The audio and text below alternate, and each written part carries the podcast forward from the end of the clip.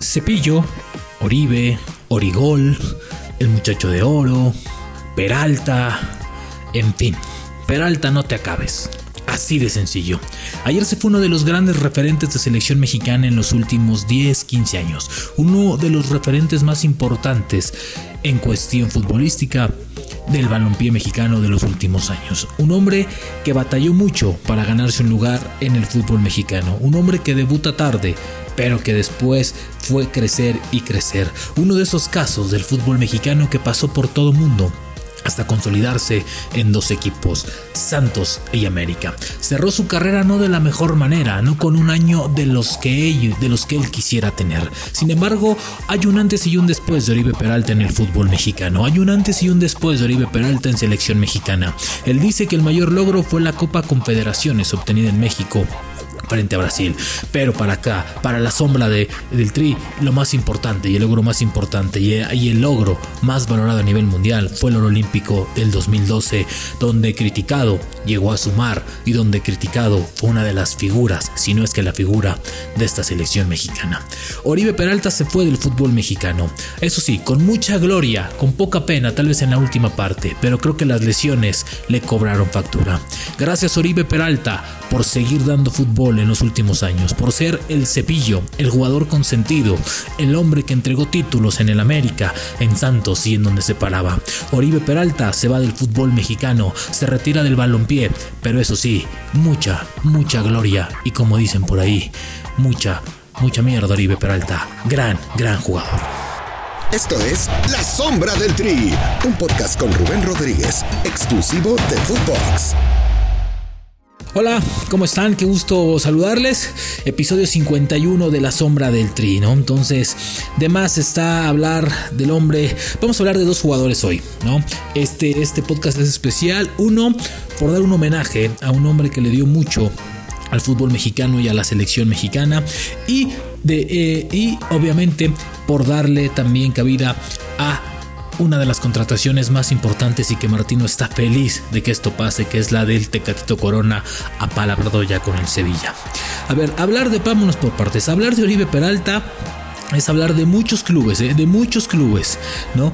De Jaguares de Chiapas, de Monarcas Morelia, vistió la de León, vistió la de Monterrey, vistió la de Chivas. En el 2005, imagínense, volvió a vestir la del Santos Laguna, vistió la de Chiapas, volvió a vestir la del Santos en segunda división. En segunda división jugó Oribe Peralta en el 2010, vistió la de las Águilas del América, donde creo que obtiene sus máximos logros, cierra su segunda etapa en el rebaño sagrado en el 2019 para posteriormente cumplir su contrato y terminar su carrera. Muchos esperaban que jugara en la, en, Jaiba Brava, en el Tampico Madero y que se retirara en Santos. Yo en especial esperaba ¿no? que Grupo Orlegui le iba a hacer un especial, le iba a dar un torneo para que se retirara, para darle no solamente una estatua, no un símbolo, sino también que jugara. Creo que Oribe Peralta las lesiones ya no en específico la última que fue en el, en el tobillo y eso fue lo que, lo que le marcó.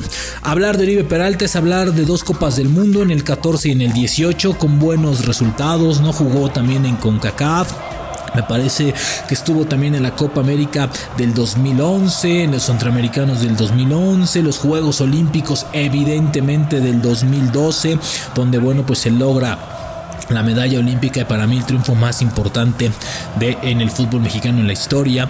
La Copa CONCACAF, la Copa de Oro de la CONCACAF del 2015, estuvo también en la CONCACAF del 2015, en fin, estuvo en la Copa América del 16, en los Juegos Olímpicos también del proceso del 2016. En fin, Oribe Peralta tiene un palmarés importante, ¿no? Entonces cierra su mundial en el 2018 también.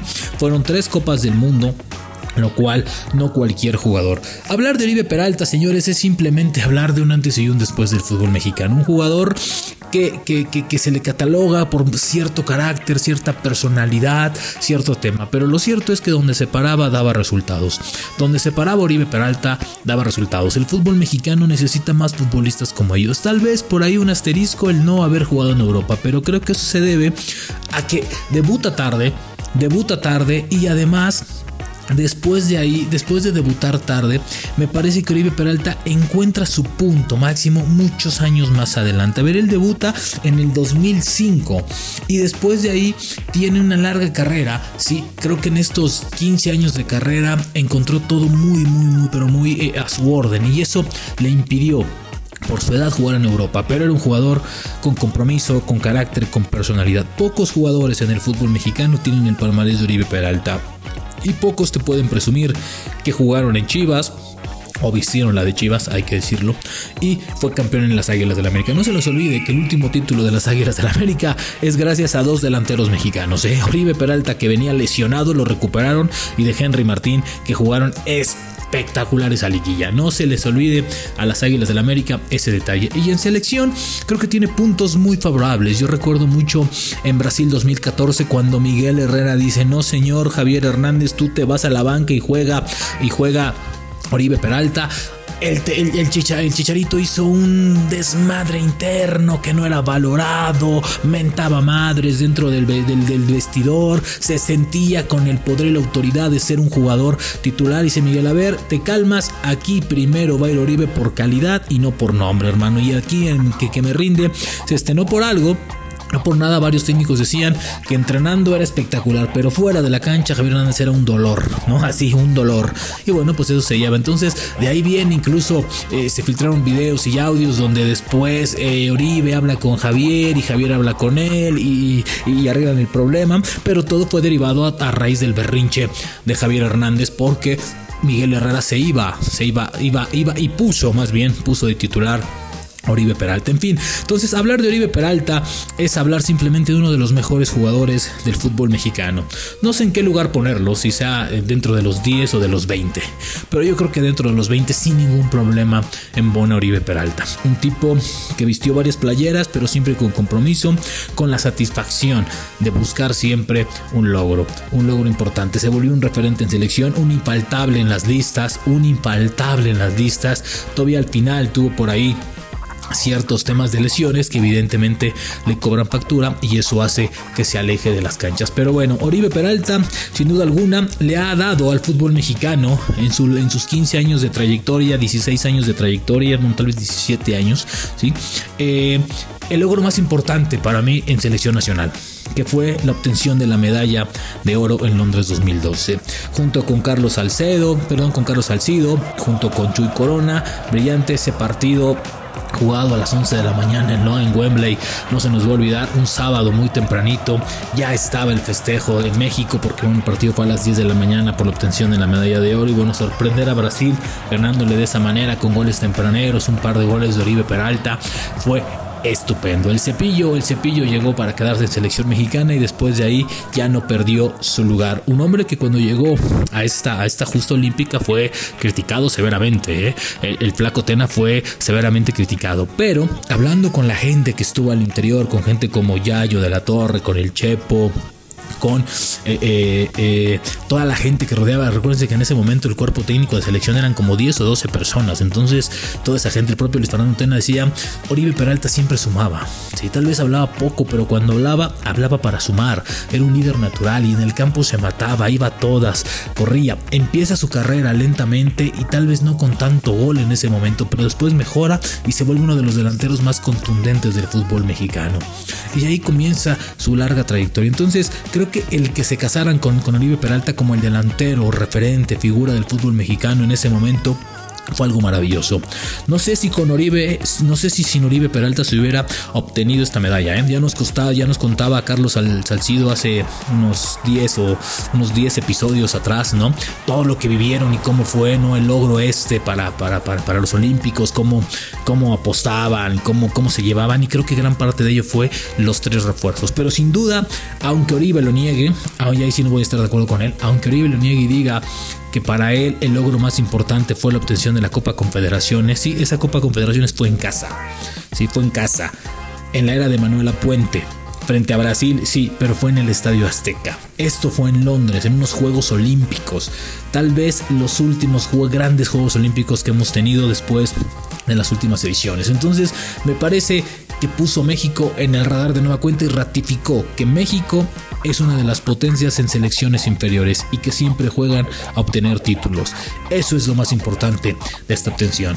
Aquí le hemos hecho un, homenaje a, a Oribe Peralta, agradeciéndole sobre todo eh, estos más de 15 años de fútbol, estos más de 15 años de entrega, estos años en selección mexicana que fueron brillantes, que fueron exitosos, que fueron con goles, que fueron con momentos importantes, haciendo grupo, haciendo, haciendo muchísimas cosas para selección mexicana y para el grupo, donde unificó, donde hizo grupo, donde unió, donde peleó, discutió con directivos por el bien del grupo. Me parece fantástico. Más Oribe Peralta es lo que se necesita en este momento en selección mexicana. Más jugadores como Oribe Peralta que sumen, que vayan al ataque, que vayan de frente, que realmente sientan los colores de la selección mexicana para bien. Esos son los jugadores que necesita la selección mexicana en este momento. Un referente importante, Oribe Peralta. No por no jugar en Europa, no quiere decir que es un importante y un hombre que tiene un lugar específico en la historia de selección nacional y en la historia del fútbol mexicano. Hace unos, hace unos días rompía el récord Andrés Guardado, el cual también recordamos como el gran capitán, como uno de los hombres más importantes en los últimos años del fútbol mexicano, si no es que de los más importantes en el viejo continente con rompiendo el récord de 496 partidos en Europa y los que siguen. Y cuidado porque todavía parece que puede aspirar a más y parece que se va a quedar un año más en, en, en, Betis. Entonces me parece que estos dos hombres le han dado muchísimo a selección mexicana, más de 12 años. Entonces, además de aplaudir a Oribe Peralta, también celebramos los, 4, los 596 partidos de... Eh, Andrés Guardado. Andrés Guardado, un hombre que le ha dado muchísimo, un gran capitán, un gran capitán. Para mí, y lo voy a decir como es, mucho mejor y gran capitán, y asumo la responsabilidad que Rafa Márquez. Para mí, el gran capitán de esta selección en los últimos años es Andrés Guardado, un hombre que va de frente, que siempre habla, que da la cara, que pierdan o ganen, está ahí. Qué bueno que Andrés Guardado sigue y creo que el Mundial de Qatar le va a dar la cerecita al pastel a su enorme trayectoria. Hablaba con él y me decía, no, güey, o sea, ¿cómo jugar otros 200, no? Porque decía, juega, otros 200. Me decía, no, güey, con 100 más estoy hecho. Me dice, ¿para qué quieres 200? Con, con 100 más estoy hecho.